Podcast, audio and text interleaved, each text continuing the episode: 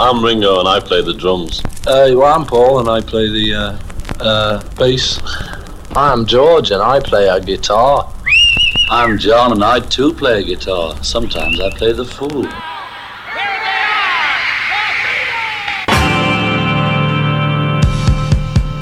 La única nostalgia común que uno tiene con sus hijos son las canciones de los Beatles. Radio Galena presenta Revista Beatles. Una recorrida cronológica por las canciones de los genios de Liverpool.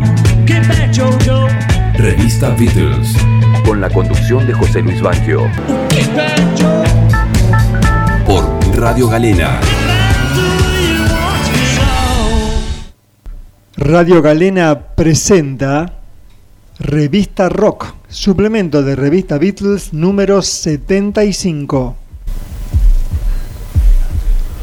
Hoy presentamos El lado oscuro de la luna, Pink Floyd, 50 años, primera parte. Pink Floyd en Revista Beatles por Galena 94.5.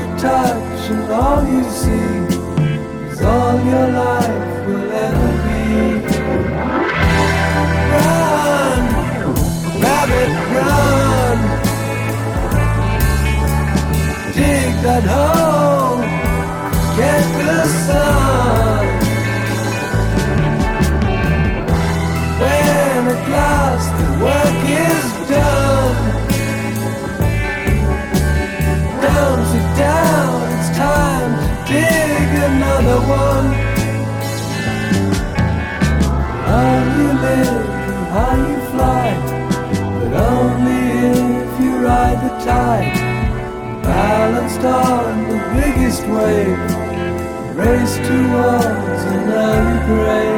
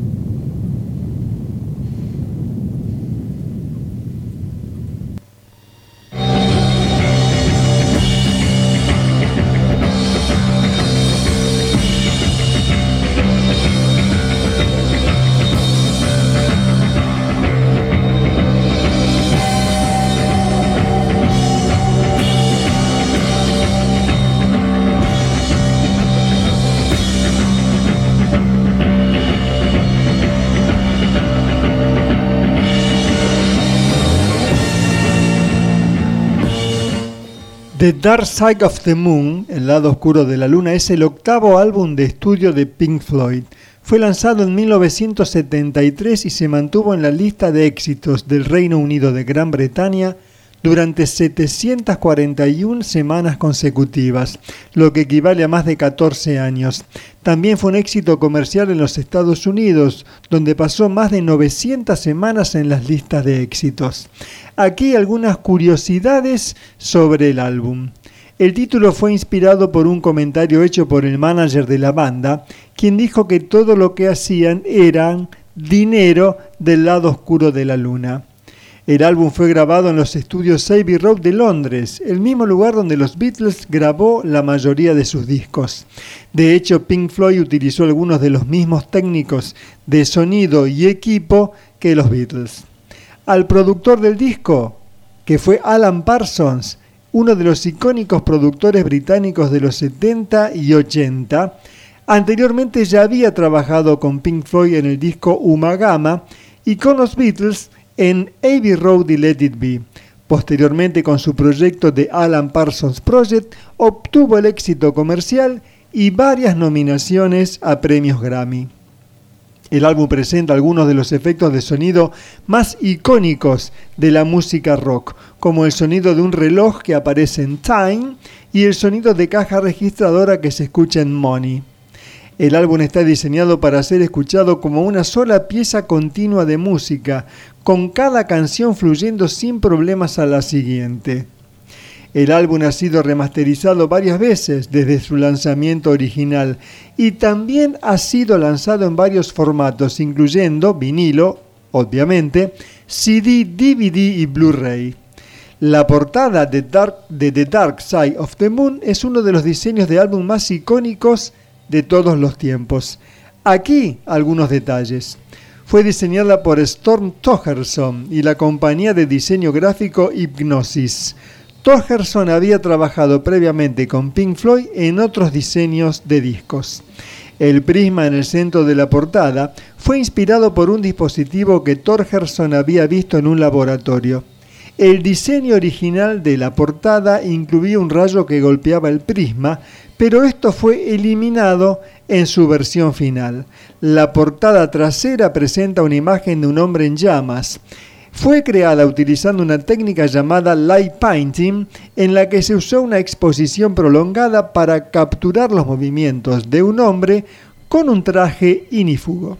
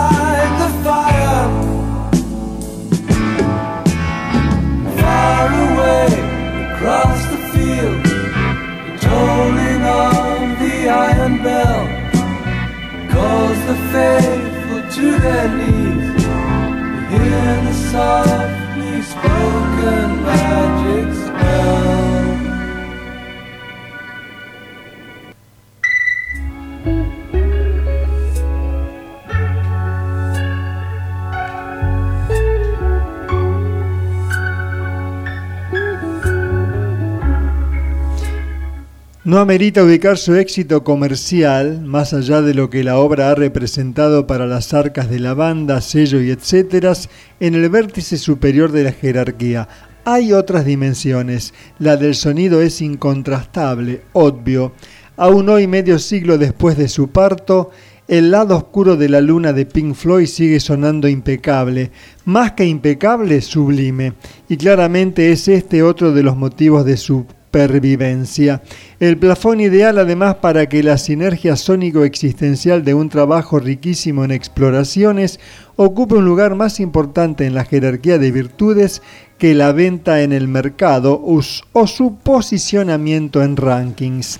Sonido sobrehumano y sinergia sónico-existencial no se hubiesen lucido de no haber sido por el tercer factor de la jerarquía, el valor intrínseco de las composiciones. Todas, juntas o por separado, implican un viaje de aquellos entre la Tierra y el espacio sideral. Interconectadas o no resultan perlas, algo complejo de lograr también. Incidió fuerte que el grupo haya tocado varias de ellas muchas veces en vivo antes de entrar a grabarlas, pero mucho más han gravitado la lucidez de Waters al momento de crear y la receptividad estética entonces intacta de la tríada David Gilmour, Richard Bright, Nick Mason, para dejarse imbuir por esos climas y actuar en consecuencia, claro. No solo en la ejecución, sino en aportes creativos de majestuosidad insoslayable a cargo del colectivo. Por caso el de Bright y su bellísimo solo de piano en Awesome Them, el de Mason, hacedor de la mayoría de los efectos de sonido de Pink en Speak to Me, el de Gilmour y su solo inclemente al paso del tiempo en Money, o el steel guitar en Brett, efectos justos y necesarios que emergen como una quinta arista constitutiva de la brillantez de la obra cincuentañera, y las monedas que lanzó Rogers dentro de un cuenco de cerámica para usar en Money, y el piano grabado al revés de Braid, y el bombo que hace las veces de latidos del corazón en la electrónica y On the Run, basado en el miedo a volar de Bright y las risas locas y nerviosas que arrancan el viaje, y las ideas de asistentes, ingenieros o músicos recitadas entre tema y tema, y el reloj hiperdespertador de Time. Todo ello subsumido en una música realmente maravillosa, reforzada por participaciones que glorificaron el convite. La de Claire Torrey en The Great Gig in the Sky, por ejemplo, que sumado al emotivo solo de piano de Bright hizo llorar a Judy, la mujer de Waters, o la de Dick Parry y sus Action Money y Us and Them. Dijo Nick Mason, creo que todos sabíamos que The Dark Side of the Moon era un muy buen disco cuando lo terminamos. Sin duda es una obra completa, mucho mejor que cualquier cosa que hubiéramos hecho antes, pero que por descontado no ofrecía ningún indicio de potencial comercial, de modo que yo me quedé tan sorprendido como todo el mundo cuando sencillamente empezó a tener tanto éxito.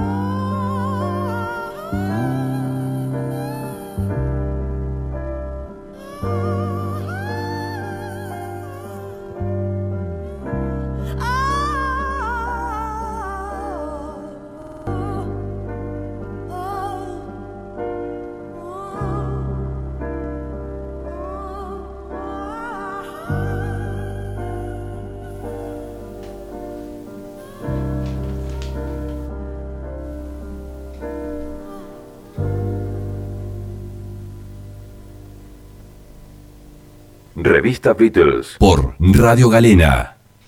Muy buenas tardes a todas y todos. Bienvenidos al programa número 438 de Revista Beatles por FM Galena, 10 años en el aire, 94.5 la frecuencia, www.radiogalena.com.ar, la página web, o si no, bajando la aplicación desde Google Play para tu celular. Revista Beatles y una edición de gala, la de hoy. Estamos vestidos con, bueno, de frac con el mono realmente, porque estamos presentando la primera parte de The Dark Side of the Moon, el lado oscuro de la luna, de Pink Floyd, y los 50 años que cumplió en el mes de marzo este disco. Estamos convencidos que no hay nada nuevo que se pueda decir del lado oscuro de la luna de Pink Floyd pero también estábamos totalmente este, convencidos también de que no podemos no mencionar, no difundir esta sublime obra, el octavo disco de estudio del grupo.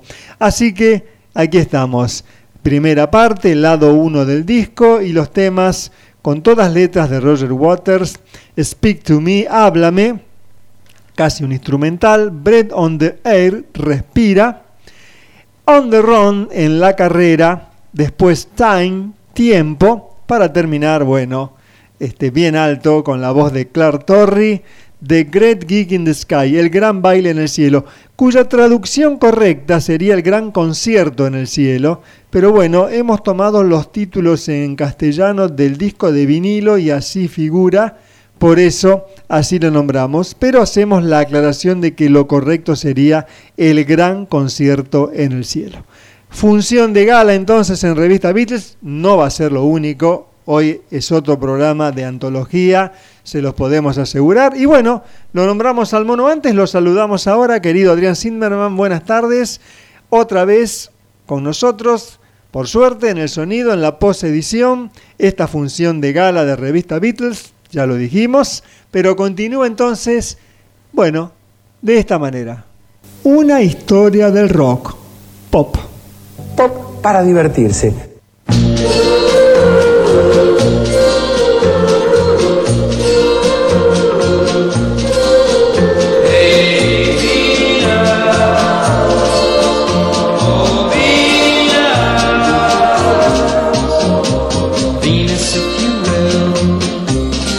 Send a little girl for me to thrill.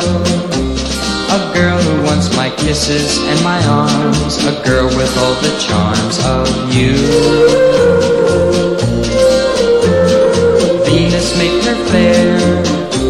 I love the girl with sunlight in her hair. And take the brightest stars up in the skies and place them in her eyes for me.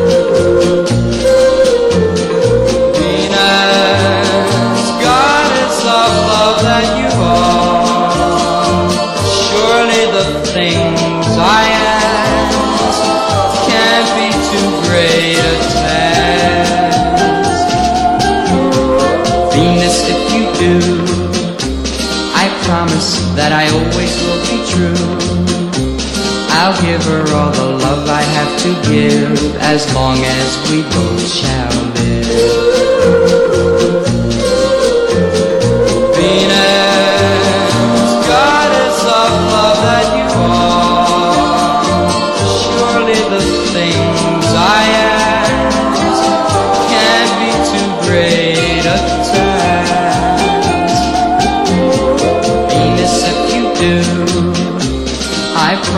That I always will be true. I'll give her all the love I have to give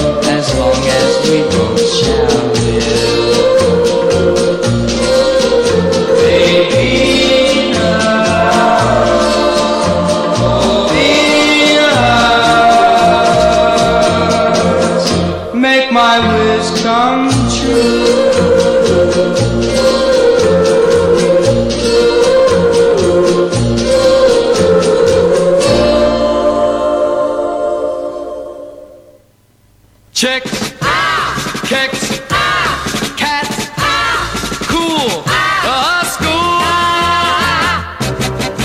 Yeah, yeah, yeah, I go with swing at school. La la la la la la la la. Frankie Avalon nació el 18 de septiembre de 1940. Era, al igual que otras estrellas de la época, natural de Filadelfia, Estados Unidos. Su físico le abrió las puertas del éxito discográfico. Posteriormente protagonizó junto a Ned Funicello, fallecida el 8 de abril de 2013, varias películas dirigidas exclusivamente al público juvenil. Frankie Avalon está en revista Beatles en Pop para divertirse. Pasó Venus y ahora viene otra canción.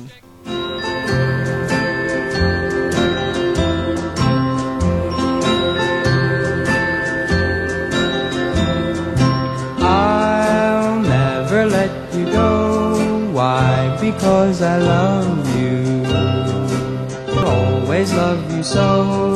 Why? Because you love me. No broken hearts for us, cause we love each other. And with our faith and trust, there could be no other. Why? Cause I love you. Why? Cause you love me. I think you're awfully sweet. Why? Because I love you. You say I'm your special treat. Why? Because you love me. We found the perfect love. Yes, a love that's yours and mine. I love you and you love me all the time. I'll never let you go. Why? Because I love you. Yes, I love you.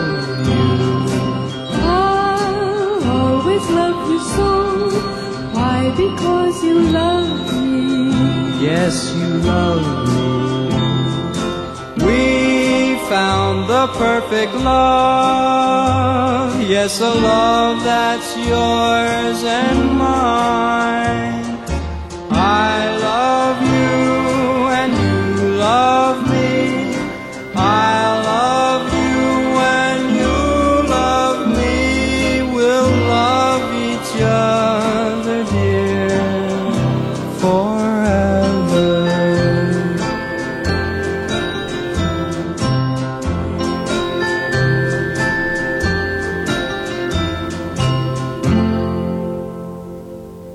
Frankie Avalon pasaba entonces en Pop para divertirse, otra de las tantas estrellas de fines de los 50 y comienzos de los 60. Y estas dos canciones, Venus, que por supuesto no tiene nada que ver con el clásico de, de Shocking Blue, y Why, ¿por qué?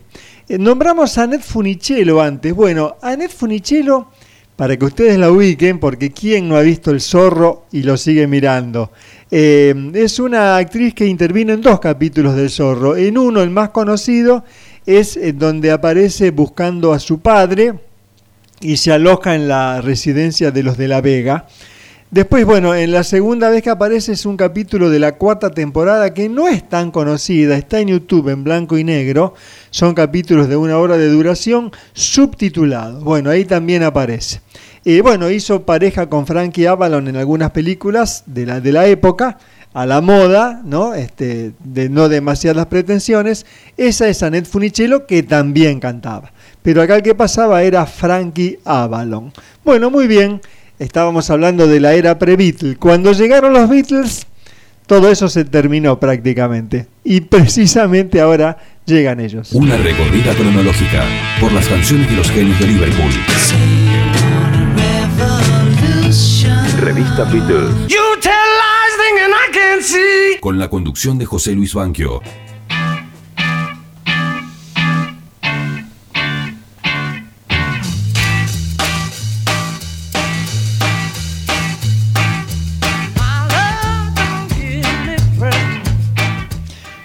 Seguimos recorriendo Anthology 2 de los Beatles, publicado en marzo de 1996, y hoy tenemos a los Beatles en vivo. Ya no aparecían prácticamente por televisión. Eh, esta fue una de las últimas veces. Faltaría al mes siguiente en Estados Unidos eh, su nueva presentación en el Ed Sullivan Show, pero esto es para la televisión inglesa. Eh, domingo a la noche, primero de agosto de 1965, los Beatles a punto de embarcarse rumbo a una nueva gira norteamericana y la presentación de mm, algunas canciones eh, que ya estaban editadas en algún caso y otras, como el caso de Help y Yesterday, eran flamantes realmente. Eh, es más, bueno, Help ya se había publicado como simple el 23 de julio, pero Yesterday todavía no había aparecido. Saldría en la semana siguiente, el 6 de agosto, en el LP Help. Nosotros vamos a dividir esta presentación en, en dos partes. Eh, esto es eh, desde el Teatro ABC en Blackpool, Blackpool, Inglaterra. Volvemos a repetir la fecha, primero de agosto de 1965, para el programa de televisión Blackpool Night Out. Y empezamos escuchando dos canciones. A Feel Fine, Me Siento Bien, que ya había sido publicada como simple el 27 de noviembre de 1964, y Ticket to Ride, Boleto para Pasear, que el 9 de abril de ese 65 salió como simple como adelanto de la película Help. Cuando los Beatles se presentan en la televisión inglesa para ese programa, estaban por lanzar no solo su LP Help, el quinto disco, de estudio, sino también eh, la película Help estaba a punto de estrenarse.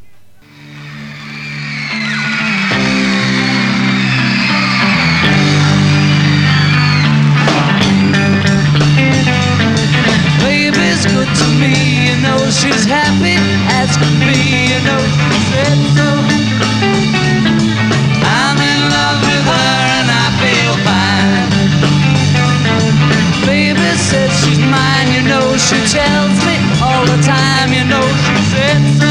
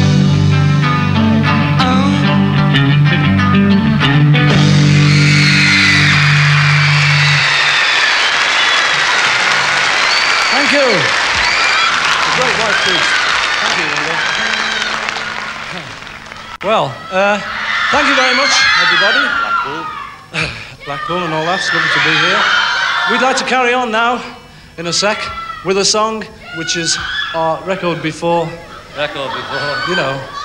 And this one's called, oh, Ticket to Ride.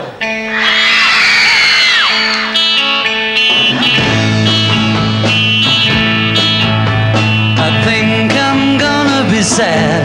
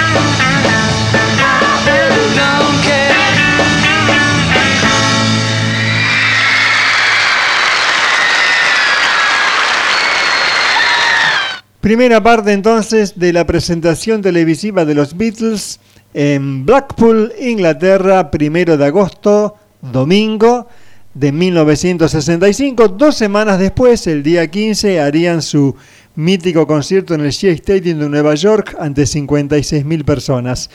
I Feel Fine, me siento bien, y Ticket to Ride, boleto para pasear. La semana próxima, la segunda parte de este concierto y algo más también. Tocaron en total acá cuatro canciones. Bueno, muy bien. Vamos a una sección que empezó este año, que viene avanzando a pasos agigantados. Hoy la tenemos por partida doble. Frecuencia modulada.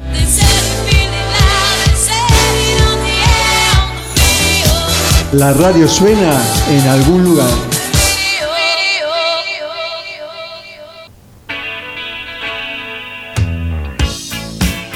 Got this in pocket. Gunpowder. I'm gonna use it.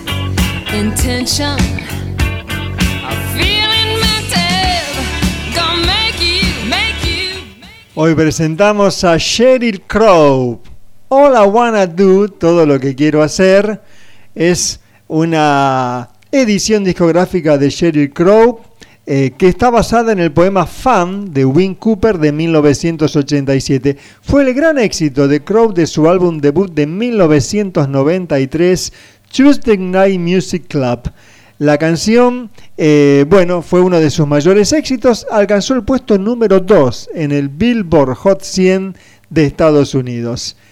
Y después vamos a escuchar a Sheryl Crow en If You Make You Happy, que mm, se lanzó el 3 de septiembre de 1996 alcanzando el puesto número 10 en el Billboard Hot 100, el ranking que nombramos antes.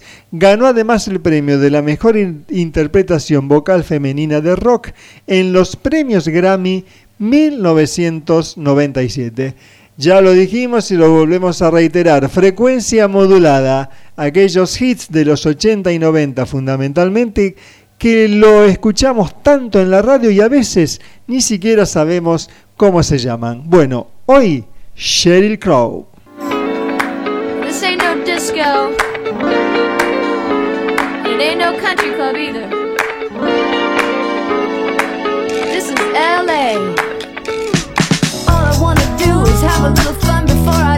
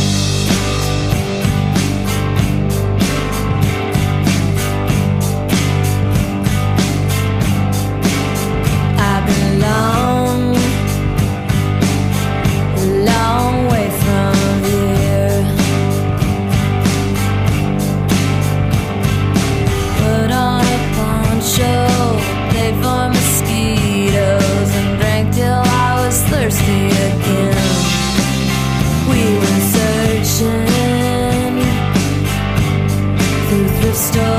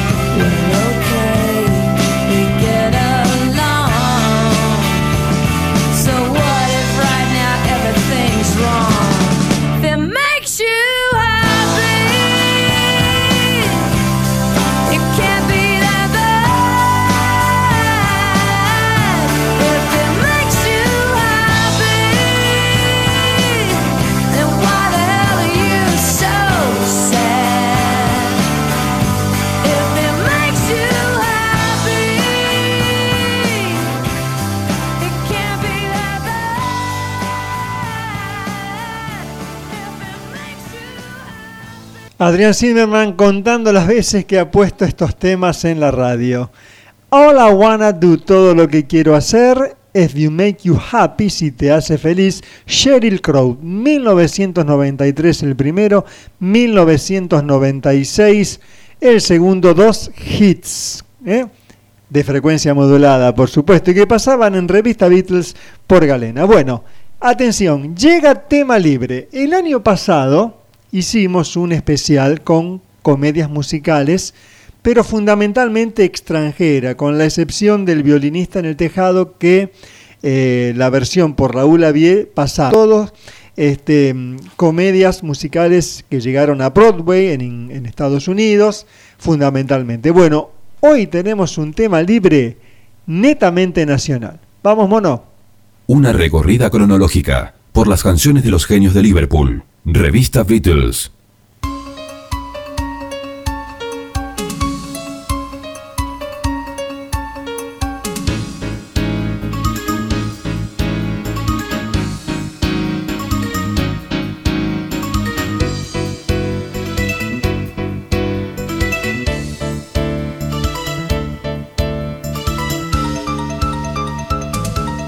Revista Beatles en su sección tema libre presenta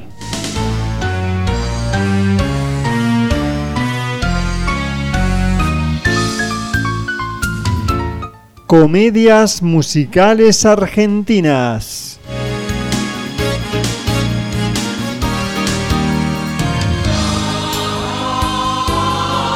Sonido y post edición Adrián Zimmerman.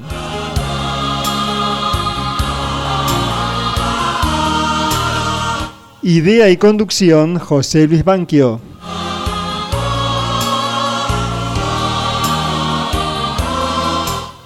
Comedias musicales argentinas en Revista Beatles por Galena 94.5. Rafaela Santa Fe, República Argentina.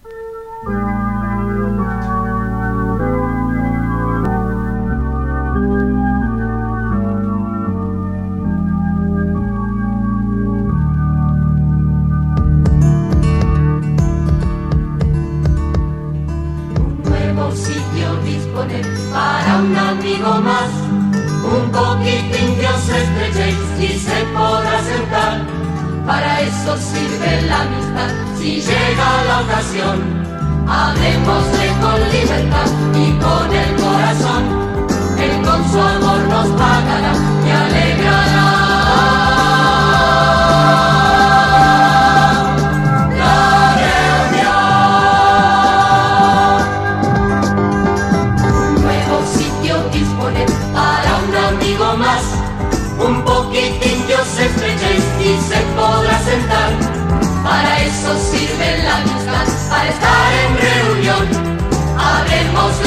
libertad y con el corazón. Él con su amor nos pagará y alegrará. La reunión.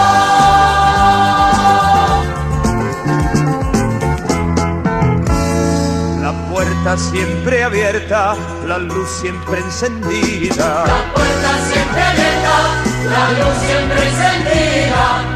El fuego siempre a punto, la mano extendida. El fuego siempre a punto, la mano extendida. La puerta siempre abierta, la luz siempre encendida. Y cuando llega el huésped, no preguntéis quién es. No, no, no, no, no, no, no. Y cuando llega el huésped, no preguntéis quién es. No, no, no,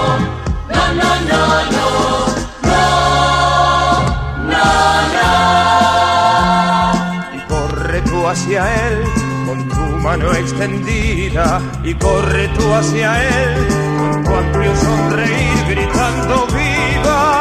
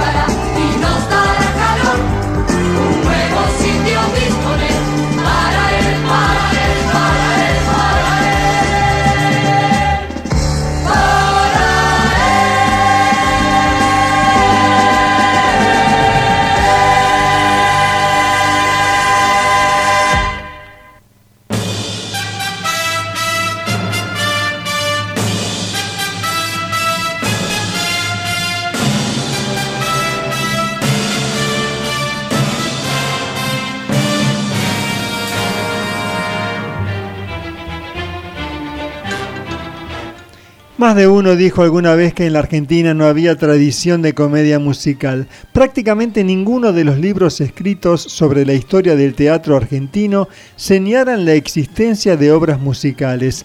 Y basta recordar que en la década del 30 del siglo XX se estrenaban entre 20 y 40 musicales importantes por año. Pero todo se remonta a 1926. Durante la primera semana de julio de ese año, un título se repetía en los distintos medios gráficos de Buenos Aires. Se estrena la primera comedia musical.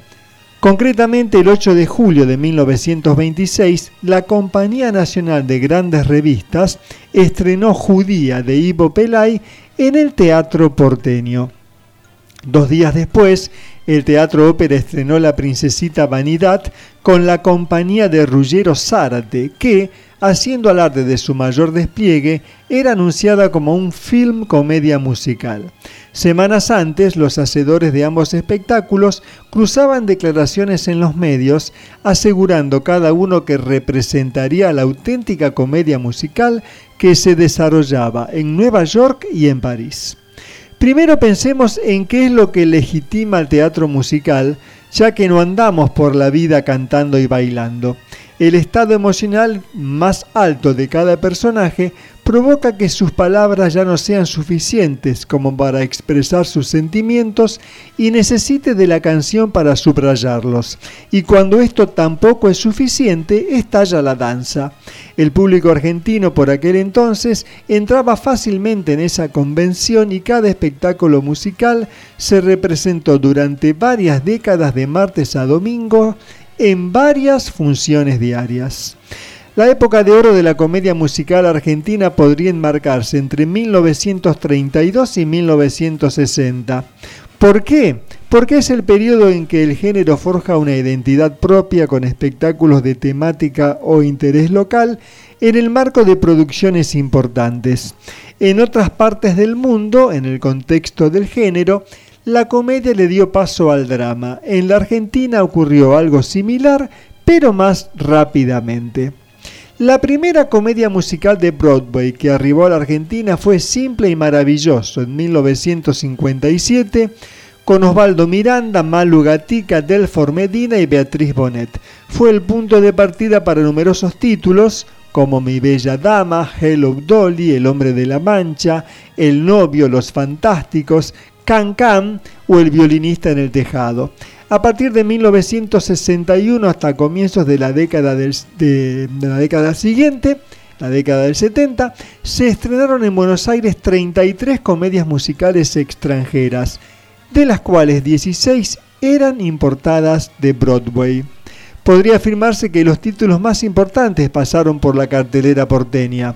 Hair, Pipín, Godspell, Rocky Horror Show, Aplausos, Chicago, Sugar, Annie, Sweet Charity, La Mujer del Año, Calle 42, Jesucristo Superstar, Cabaret, Alta Sociedad, La Jaula de las Locas, Joy Mi Chica, Cats, El Beso de la Mujer Araña, La Bella y la Bestia, Los Miserables, El Fantasma de la Ópera, Los Productores y muchísimos más. Alejandro Romay fue uno de los productores más prolíficos y sufridos. Con Hair, en 1971, sufrió que diariamente integrantes de su elenco vayan presos por tener el pelo largo. Y en 1973, con Jesucristo Superstar, directamente perdió un teatro. El día previo al estreno, un comando de siete hombres armados irrumpió inesperadamente en el teatro argentino y desde el pullman arrojaron 25 bombas Molotov que no dejaron nada en pie.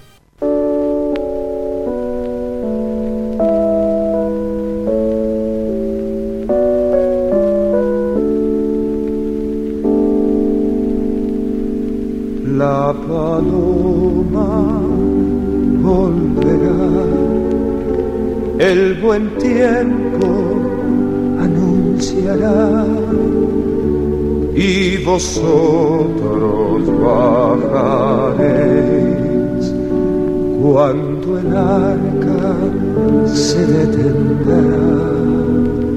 La paloma volverá, el buen tiempo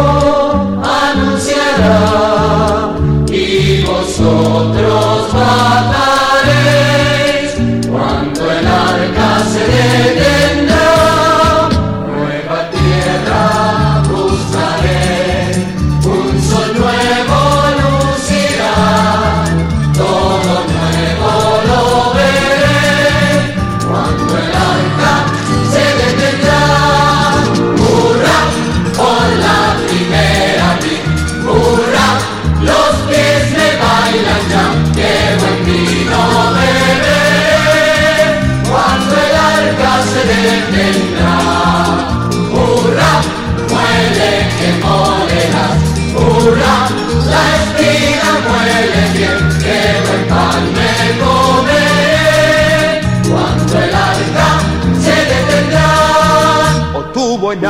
Albañil. Tú, tú, tú, la tierra nos traerás. Tus dos manos tú, Tú, tú, tú, la casa construirás. y tú la habitarás. Y tú la habitarás. En paz y libertad, En paz y libertad. Cuando el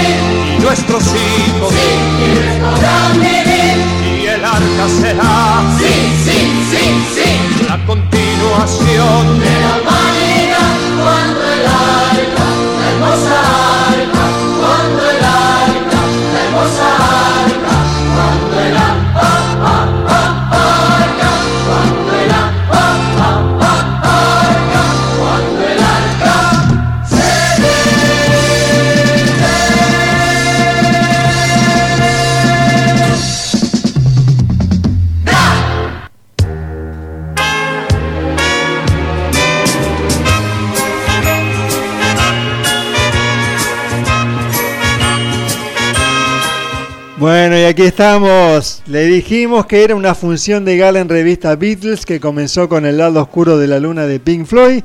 Y aquí estamos en un teatro, nos sentimos con el mono. Estamos con las comedias musicales argentinas, que no significa que sean originalmente argentinas, pero sí que fueron llevadas al castellano en nuestro país con canciones en castellano como ustedes habrán podido apreciar.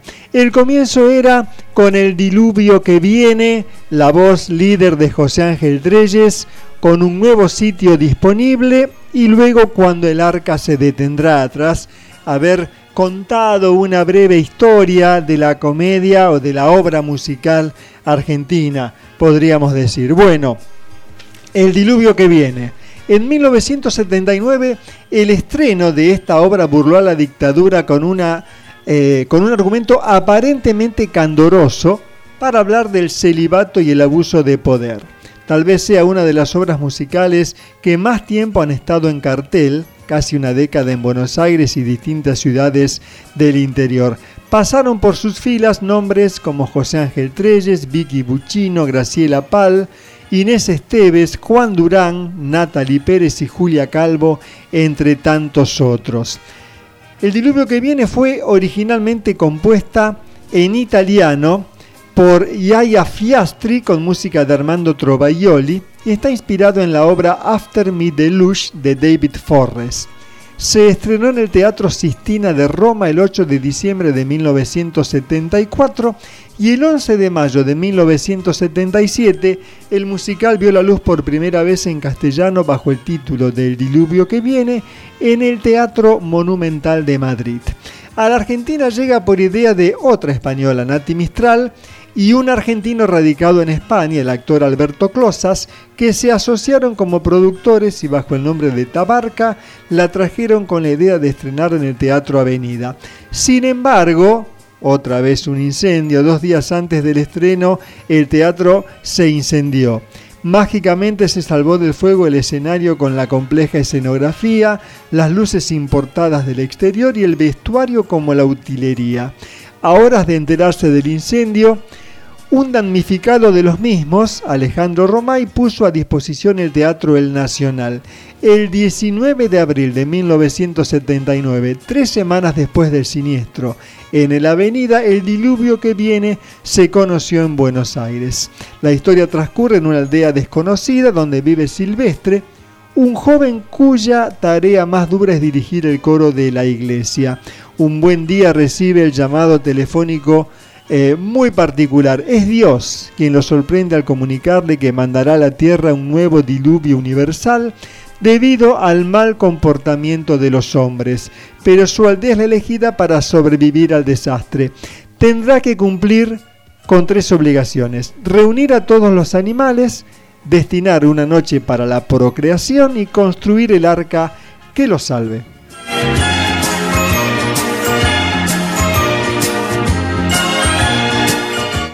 Bueno, pero va a haber algo más del diluvio que viene. Pero ahora vamos a una obra que más o menos por la misma época se estrenó en Buenos Aires. Están tocando nuestra canción. Un musical teatral con libreto de Neil Simon, eh, que parece estar inspirado de alguna forma en la relación que mantuvieron el músico Marvin Hamlich con su pareja, la letrista Carol Bayer Sager, y su ex marido y también músico Bar Bacharach. Eh, Vernon Hertz, un neurótico y exitoso compositor multipremiado, queda prendado de la adorable y excéntrica Sonia Walks, una joven escritora un tanto anticuada. La dispar pareja parece que no podrá nunca congeniar. ¿Podrá Vernon, con su egoísta personalidad, vencer al fantasma de la expareja de Sonia y las múltiples personalidades de ella y conquistar su corazón?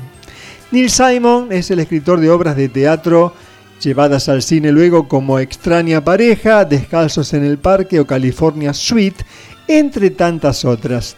El primer estreno de la obra en la cartelera porteña fue en 1980, protagonizada por Valeria Lynch y un recién regresado del exilio, Víctor Laplace.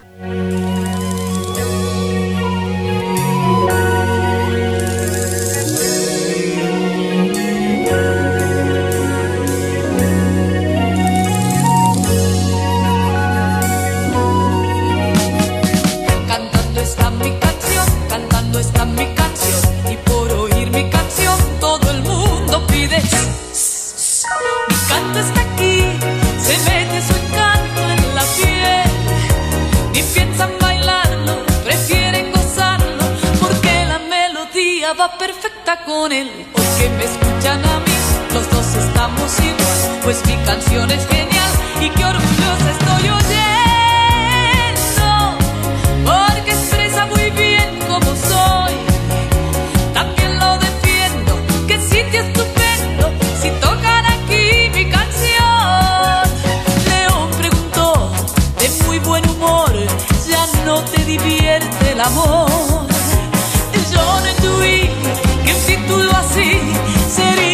Famoso de los hechos por mí. Muy pronto terminarán, las cosas buenas se van. Quisiera oírla otra vez y otra vez. Sigan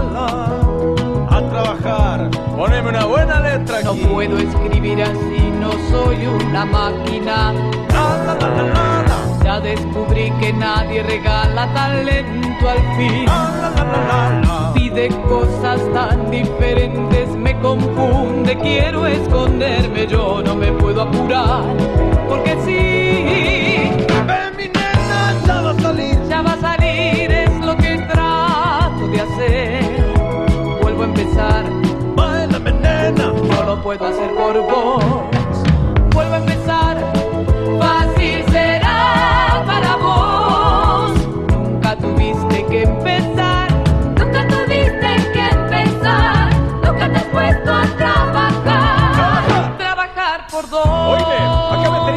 como los bichis, ¿eh? algo de corazones rotos y todo lo demás, algo como. Mírenlo trabajar, que diablo sabe del corazón. En los comentarios. Si mi corazón no es más que una frase de su maldito guion. Eso está mejor. Quiere que tenga muy clara la mente. León se acabó y fue más que suficiente. Yo no me puedo apurar.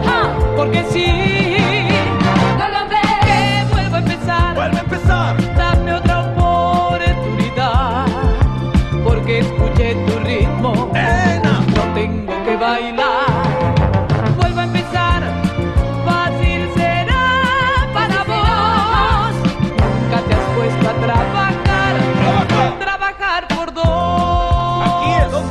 mil.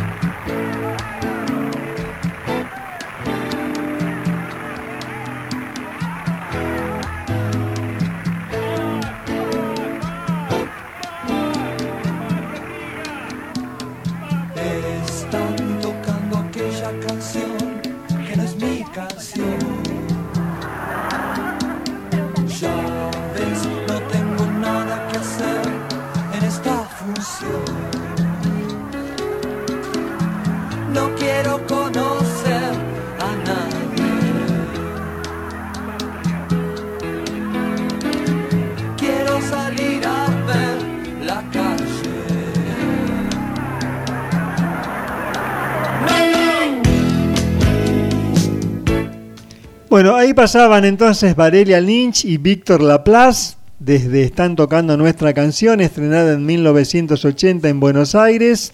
Y están tocando mi canción y vuelvo a empezar, lo cual para Víctor Laplace, regresado del exilio en México, a donde se tuvo que ir luego de ser amenazado por la AAA en 1975, era todo un símbolo, ¿no? Volver a empezar. Y bueno, ustedes dicen, Cerú Girán, ¿qué tiene que ver? Bueno, precisamente la génesis de la vereda del sol, ustedes habrán escuchado el comienzo del tema, cuando Charlie canta, están tocando aquella canción que no es mi canción, ya ves, no tengo nada que hacer en esta función. Bueno, está basado precisamente en Están tocando nuestra canción. Para Charlie, bueno, no era su canción.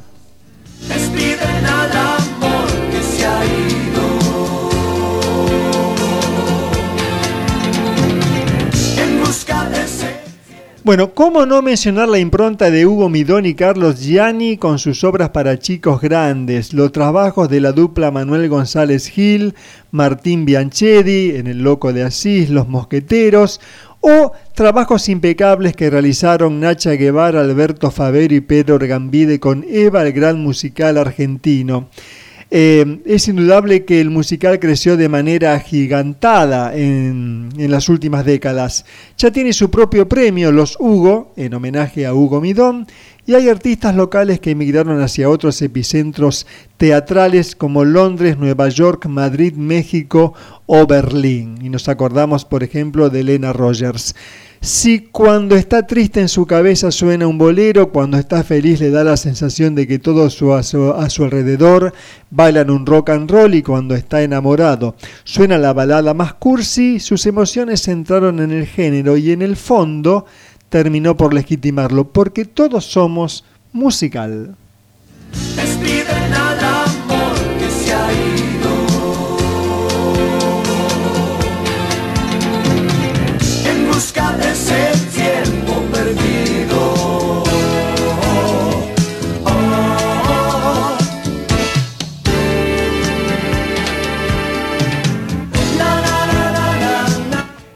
Pepe Cibrián Campoy, nombre que es sinónimo de musical, estrenó en 1971 Universexus, una obra que seguía el concepto y el estilo de Hair, pero en 1978 fue cuando dejó una huella en el género con el estreno de Aquí no podemos hacerlo, obra que hablaba de las vicisitudes de un grupo de artistas para llevar a cabo un espectáculo.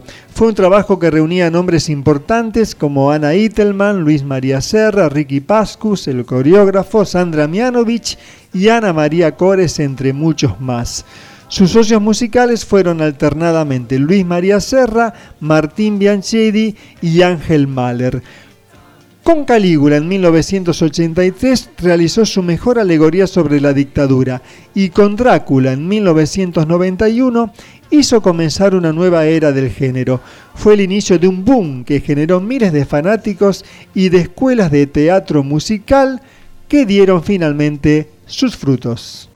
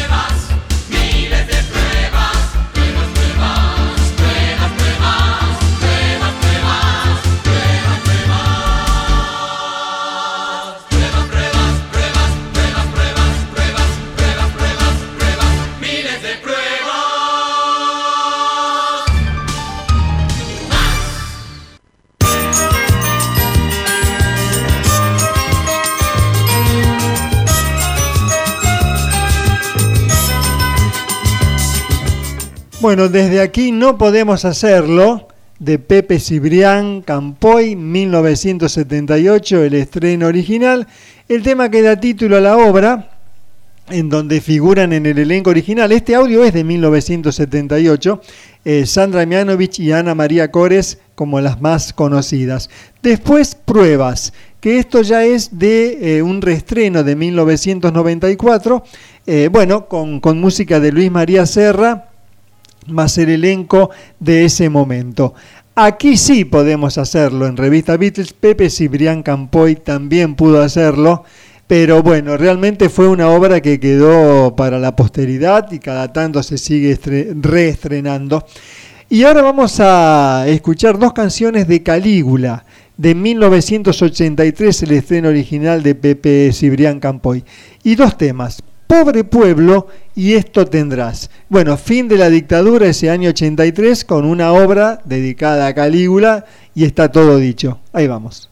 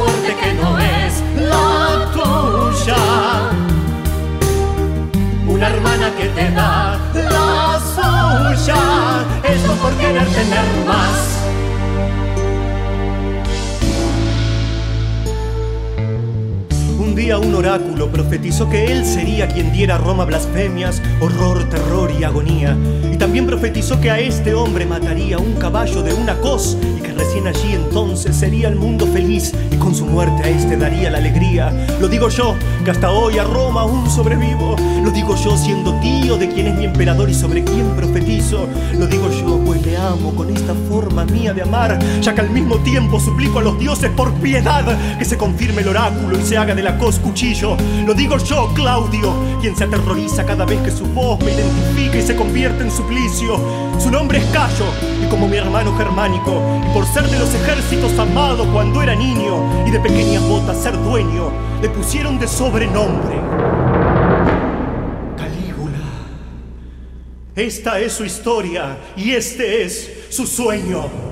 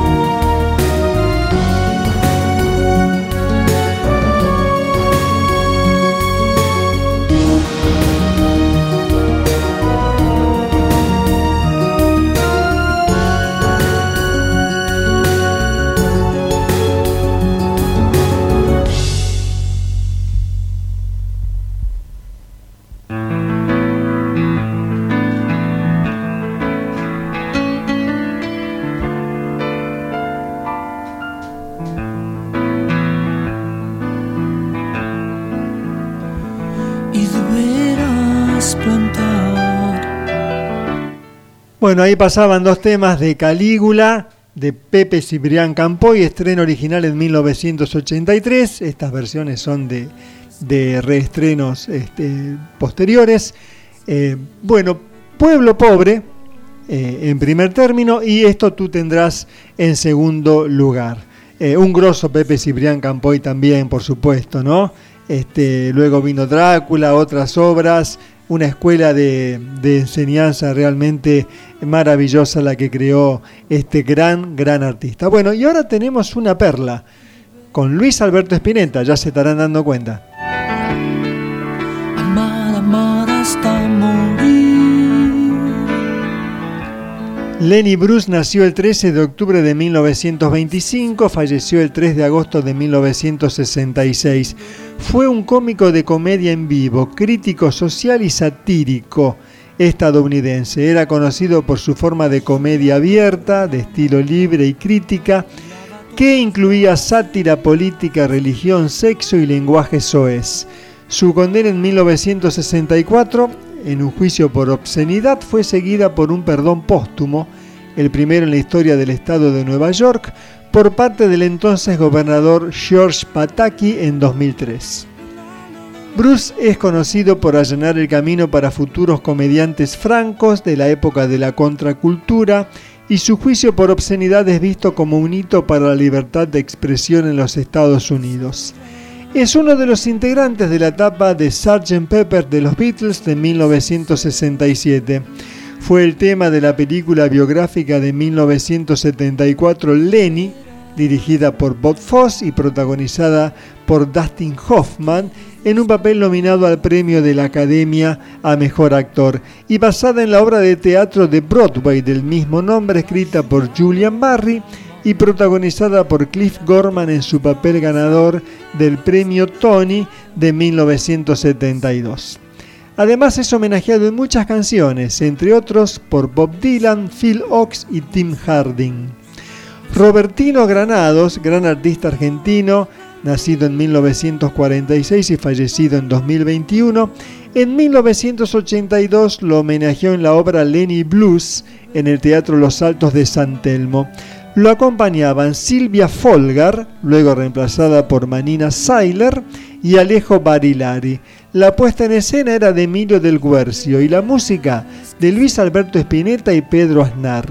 En el programa también decía que el vestuario era de Little Stone, conocidísima marca de los 80. La lluvia borra la maldad y lava todas las heridas Bueno, una ráfaga muy adecuada porque con maldad condenaron a Lenny Bruce. Un, uno ahora se conoce como stand-up. Bueno, era un monologuista de la época, un comediante con un estilo muy particular. Integra la etapa de Sgt. Pepper y es una perla de Spinetta porque no está dentro de lo más conocido de su discografía, indudablemente. No estoy seguro que se haya publicado oficialmente en algún disco de él, creo que no, aunque Pedro Aznar, que también integra esta banda de sonido de, esta obra musical, eh, para su disco Cantata de Puentes Amarillos, donde homenajea a Spinetta, incluye este tema, su versión. Tema de Lenny. Entonces, para esta obra musical de 1982, Luis Alberto Spinetta.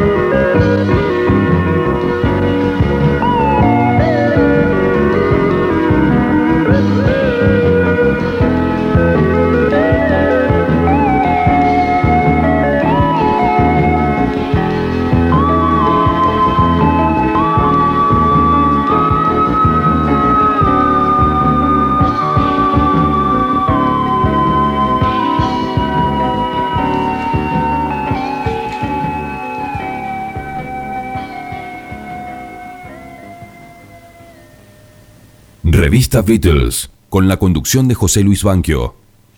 Bueno, ahí estaba entonces Charlie García, no, perdón, García no, eh, Luis Alberto Spinetta y Pedro Aznar, eh, con tema de Lenny, desde Lenny Blues, la obra musical de Robertino Granados, 1982. Bueno, se, se adivina el piano de Diego Rapoport ahí, que tocó tantos años con Spinetta, eh, y el bajo y un sintetizador, hay un teclado también de Pedro Aznar que un poco nos hace acordar al instrumental La Luna de Marzo, que apareció en bicicleta de, de Cerú Girán. Bueno, por eso nos salió Charlie al principio.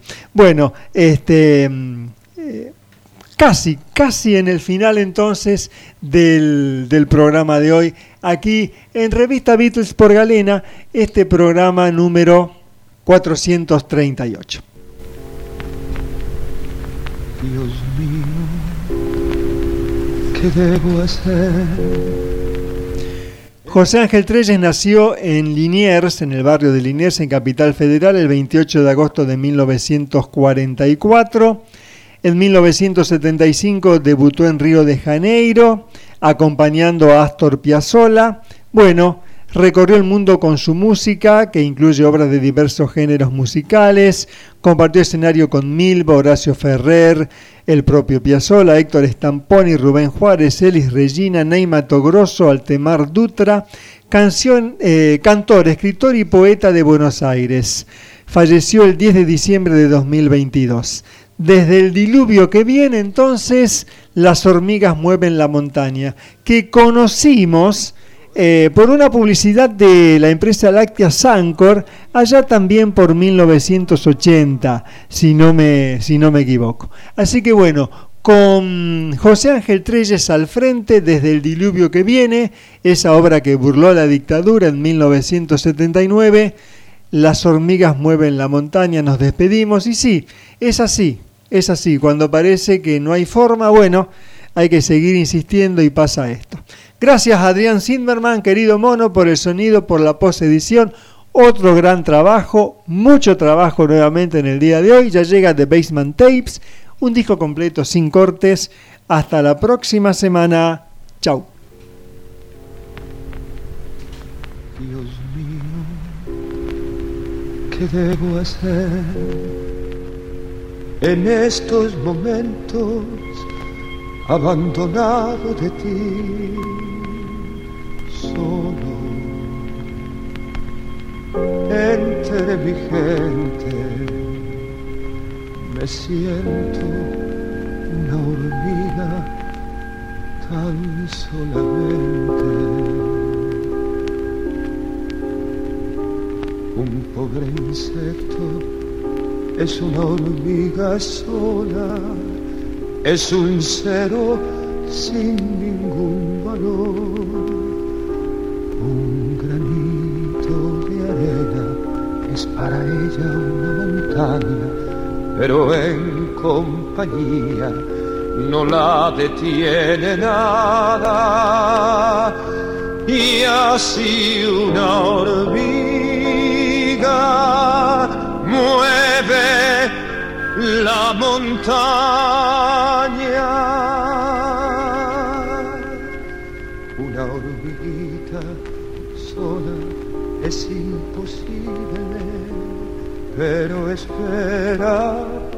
Porque sabe ya que igual que muchas gotas forman mares, muchas hormigas llegan a formar una gran comunidad. Mas si ella sola afronta la fatiga, entonces sí que solo es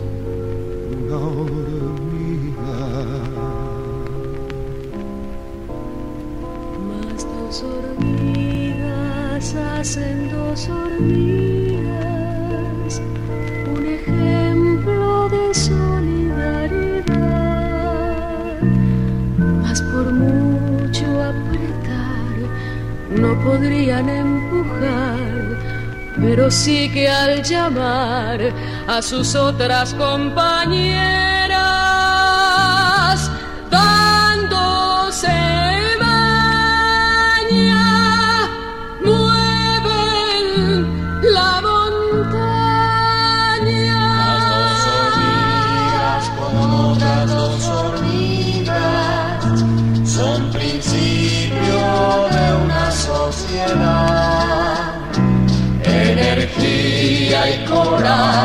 pasaos este mensaje y a nuestro trabajo. Unamos nuestras voces y vamos ligeras, unidas no hay quien pueda, seremos muchas. Y vamos juntas ocho hormiguitas, avanzan y levantan a otras hormigas que llaman a otras tantas hormigas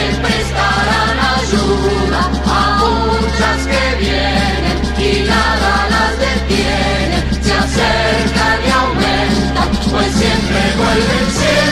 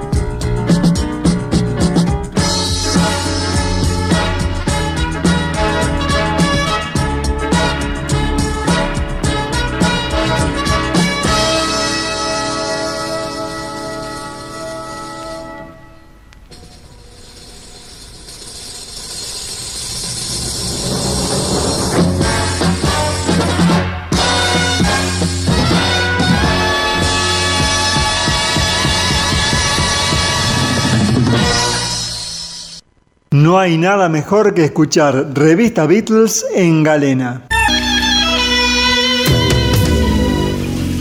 Pero si te lo perdiste o lo querés volver a escuchar, tenés opciones. El podcast de FM Galena en Spotify. Nuestro Facebook, Revista Beatles. nuestro canal en iBox, Revista Beatles 376, donde están todos los programas. Revista Beatles por Galena 94.5 www.radiogalena.com.ar o en la app de tu celular.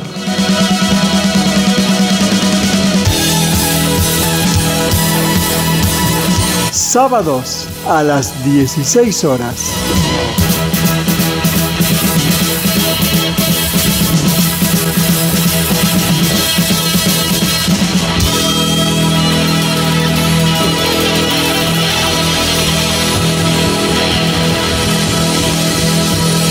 Revista Beatles. Con la conducción de José Luis Banquio.